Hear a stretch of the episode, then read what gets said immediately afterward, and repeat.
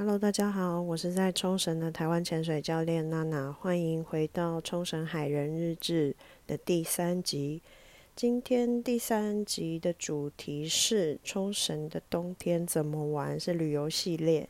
那时间是十二月五号星期六，冲绳时间的下午四点半。那其实我早上本来很犹豫啊，我写了一个。冲绳整年怎么玩的行程，然后发现我可能没有办法在一集以内讲完，嗯，所以我现在第一集我们先来聊冬天吧。反正大家现在也很冷，然后台北应该很冷吧？台北、高雄的朋友现在已经开始有那个主持人的那个地区意识了，要跟各地区的朋友问好，嘉义的朋友你们好，还有恒春的朋友你们好。好，那冬天的话，首先，嗯，这一次的旅游系列，我都把它分成水上活动跟陆地上的活动，因为毕竟我还是一个靠海吃饭的人。那冬天。今天的节目结构呢，我们会先聊十一月到四月的冲绳怎么玩。就是十一月到二月基本上是嗯冲绳的严冬，然后二月到四月算春天这样子。然后水上怎么玩，然后陆地上怎么玩。首先又要来一个破除迷思时间，就是冬天到底可不可以下海玩呢？答案是可以，而且冬天的海。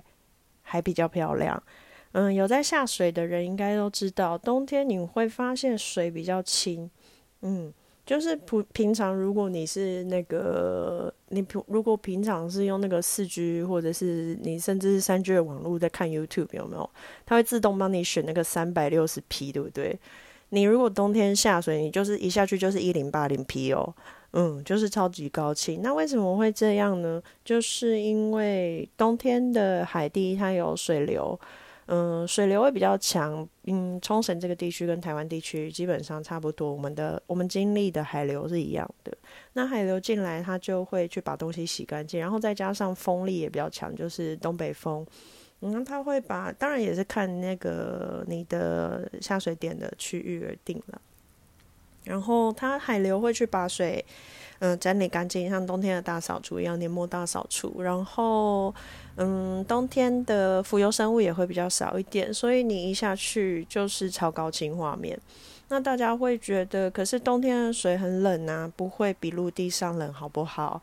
水其实比陆地上温暖，因为你现在我不知道，我没有调查台湾台北。或者是高雄几度诶，但是冲绳现在就是水温大概很中年维持在二十出头二十。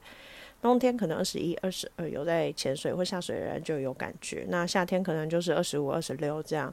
那二十一、二十二，你随便一抓那个温度计看啊，现在陆地上应该是低于二十一或二十二度的吧。所以水里其实比较温暖。当然泡久了水还是会冷啦。但我们人类就是很聪明，有很多的发明跟衣服可以穿。所以其实冬天就算你参加海上活动，不论你是去潜水、冲浪，冲浪我是建议不要啦，因为头好冷哦。你就是趴在板子上面，在那个板子上面吹风，你又不在水里面。但冬天有很好的浪就是好，嗯，就是你可以穿很多回到水里面哦，因为我的主页是在水里面，不是在水面上。好，回到水里面呢，你会呃，就是可以穿那个所谓的防寒衣，它可以帮你保温，在你的那个。衣服跟身体的中间会有隔水，嗯，保水层，就是那一层水，它会把你的体温保留住。那其实你在水里面不会冷的。所以，嗯，这个迷思的破除就是冬天可以下水，不论是潜水或者是浮潜，然后水里面是高清的，很漂亮。但唯独有一件事情，就是不论你今天是在东冲绳的，如果你冬天来冲绳玩了，那不论你是参加哪一个地区的活动，甚至是自己下去，我建议不要自己下水，因为冬天的海况真的比较不稳定。那如果你是委托业者的话，有一个可能性很高，就是嗯，终止。就是活动终止这件事情，因为就像我刚刚讲，冬天海况的变化大，风也大强，嗯，风也比较强一点。那如果你的活动是需要搭船的，可能船会停驶哦。那这方面比较容易停止终止活动的，就是你往庆朗间的方向，从那霸出发的冲绳离岛地区。K l a m a 那个地区，如果是冬天去参加活动，有比较多被那个终止的可能性。那如果你是冬天到冲绳玩，然后想要预约海上活动，我会建议你在前一天直接打电话到店家里面去问，因为在前一天可以去确认明天的船有没有发，或者是明天的海况如何。那我在的冲绳中部地区的青之洞窟也是有最有名的青之洞窟，大家可以搜寻一下就知道它在有名什么。冬天很漂亮，但基本上去不了，就是也是一个大海在休养生息的时间。嗯，所以但这一切都是可以在电话上面确认，就是你如果是想要参加，然后前一天的话，你可以看那个店家确认。好，那这个部分是在水里面的活动，就包含潜水啊、浮潜，会嗯冬天可以玩，然后会遇到的事情。那另外一个我想要推荐的就是这个是嗯大概落在一二月的时候的水上活动，那就是赏金和与金鱼共游，嗯。台湾也有在赏金，对不对？从花东那边出发，那也许是同一批吧。嗯，就是座头鲸群会在这个时节从嗯北边的海西伯利亚那一带，嗯，就是它会南下回游到嗯冲绳、台湾这一带、太平洋的这一带去养育它的小宝宝。冬在冬天，他们是在夏天产子啊。那个座头鲸，它的生它的生态的那个作息，在北边夏天的时候，它会生产，嗯，繁殖生产季节。然后到冬天的时候，因为北边的海比较冷，然后嗯，水产就食物来源比较没有那么多，所以他会带着小朋友。嗯，往下回游。那在冲绳这边的目击率是很高的，就是在我工作的地方，基本上下水就可以听到座头鲸的歌声了。但其实很难认出来啦。我常常下水以后，大家说：“你今天有听到座头鲸的声音吗？”我说：“有吗？” 就是很很困惑，因为就是嗯，你知道人类学不来，我今天就不在这里献丑学给大家听，因为我就会听起来很蠢这样。好，哼。你们是骗不到我的，我是不会在那里耍蠢给你看的。好，嗯，反正就是可以看到座头鲸啦。那去赏鲸，或者是去跟鲸鱼共游，那个日文我要来，好，那我就来献丑一个日文英日式英文会游 swim。好，就是去跟 对 whale swim，就是去跟。金鱼一起游泳的活动也是有的，但是它会要求你有一定的那个，嗯，最好是嗯，怎么讲？你对游泳或者是对海是不恐惧，因为基本上你就是在汪洋里面被丢下去水里面，不像是一般的体验或浮潜活动会从岸边就是出发，而是就是会把船开到海中央，那个很有趣，因为我有去过，就是去找金鱼一起游泳这件事情。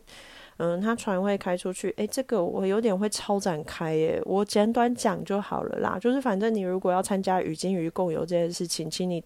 等到不久的未来，我录下与鲸鱼游泳这一集再来听，先开始累积自己的那个长期听众。但总而言之，就是你最好是不要怕海，有在海里面游泳的经验。然后，因为一样是我刚刚强调，在海冬天的海海况比较不稳定的，所以你要能够在这样的情况底下有那个勇气从船上跳下去，然后看到底下比你大上三倍的鲸鱼。然后鲸鱼游泳是有水波的，所以你就是在一阵巨浪中，有点 你会你会开始有点搞懂那个维梅尔的那个白鲸记在写什么，大概是这种感觉。但我们今天遇到的不是白鲸，是座头鲸。然后赏鲸也是，就是回到大家，先不要吓大家，先回到大家比较。嗯，有可能参加比较参加频率比较高的那个赏金，就是也一样是坐船，然后有那巴发船、中部发船啊都有，然后出去找金鱼。但跟我刚刚讲的一样，就是冬天的海况的话，船不一定会发船。嗯，但是这个的话，你就提早预约啦，但是要有被取消船的心理准备，或者是没有找到金鱼的心理准备哦。就是大海自然是这样，就是。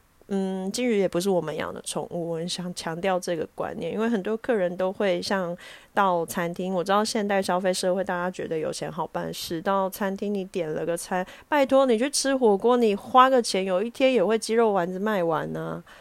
对不对？冻豆腐也会今天卖完呢，就是很冷嘛，所以你也不要期待你今天去看金鱼的时候，金鱼就会出来给你看。你想一下大海多大，好不好？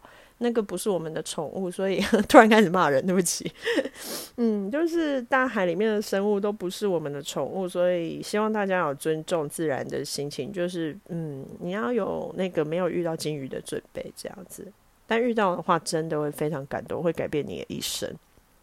好，那这个部分就是冲绳冬天的可以做的事情。十一月到嗯二月，或者是十一月到四月这一段期间，第一还是可以下水的。那第二，你是可以去赏金。那赏金，嗯，目前为止最大目击率落在大概二月左右。但每一年的气候不一样，看海水、看海流、看水温。所以，嗯，我去年、今年是二月看到的，我明年还会再去，遇到以后再。嗯，录给大家好。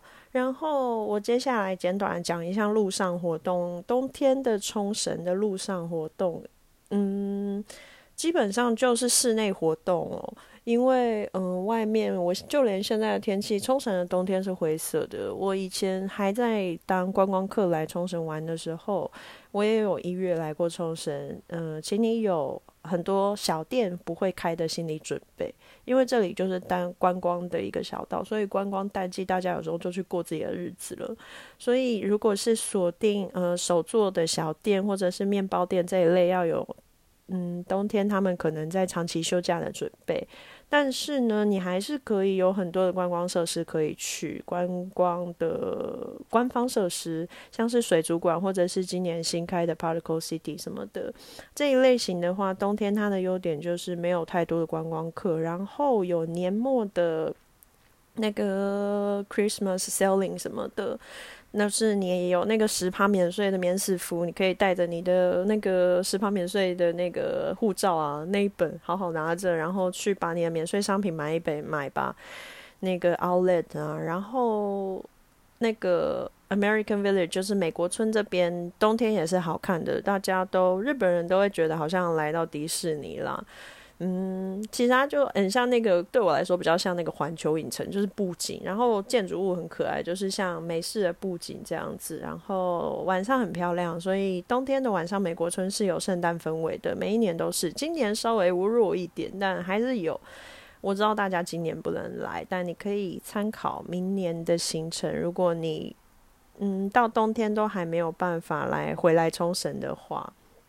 然后，另外一个陆地上的活动是可以去明湖北边的那个看樱花。那这边的樱花，呃，我也有看过。其实我觉得樱花这种东西是让你去感觉季节改变，也就是你开车突然经过，就是路边的樱花开了这件事情，就会啊，十二月或者是一月了这种感觉，嗯。没事做可以去看一下，讲到没事做可以去看一下，就已经那个芭蕾教育了，真是被会被那个识破。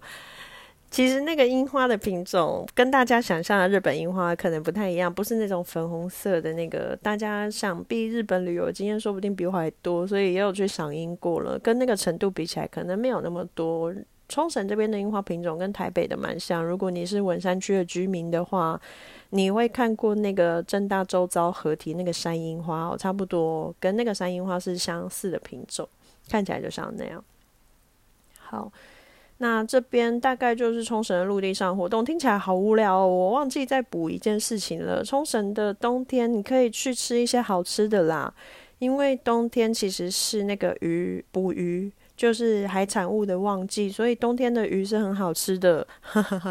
所以就算你是不得已要排冬天，嗯，离峰时期来冲绳玩，你还是可以去海里玩，然后还是可以有一些好吃的可以吃，然后你还有年末的那个 selling sales 可以买，就是大特大特卖、圣诞特卖什么的这一类的可以买。嗯，大概就是这样吧。大概十一月到四月之间的冲绳大概是这样。嗯，不知不觉录了快要十五分钟，就跟我讲的一样。再来，夏天的冲绳到秋天的冲绳很忙，所以我决定把它录成另外一集。那我刚刚讲到的东西，我会把它一样整理在脸书上面。脸书变成我的一个记事本哦，因为它是一个留下，我觉得目前为止各个平台留下资料，大家最容易看到的一个地方。所以，不管你是新朋友、老朋友，或者是那些很懒的朋友啊。你如果听到这边了，请你记得去脸书搜寻冲绳海人日志，追踪它。因为，嗯，关于节目的内容，我都会更新在冲绳海人日志的脸书粉丝页上面。那我们也有开，我们又是我们呢？我到底里面住了几个人呢？其实这个节目就是我自己一个人在做啦。嗯，好，那就是你喜欢这个节目的话，也可以到脸书，或者是你真的没有在用脸书，你可以去 IG 找我。嗯，然后留言给我，大家或者是你冲绳旅游有什么问题都可以来问我，这样子，嗯，有你们的互动我会很高兴。然后也欢迎开始听这个节目的新朋友，这个周末有一些新朋友进来了，然后。如果你觉得节目还不错、好听，请你也帮我分享，让我可以把冲绳跟冲绳的海和这里的一些谈话带给更多的人。我很期待那一天。好，那今天就先录到这边，大家拜拜。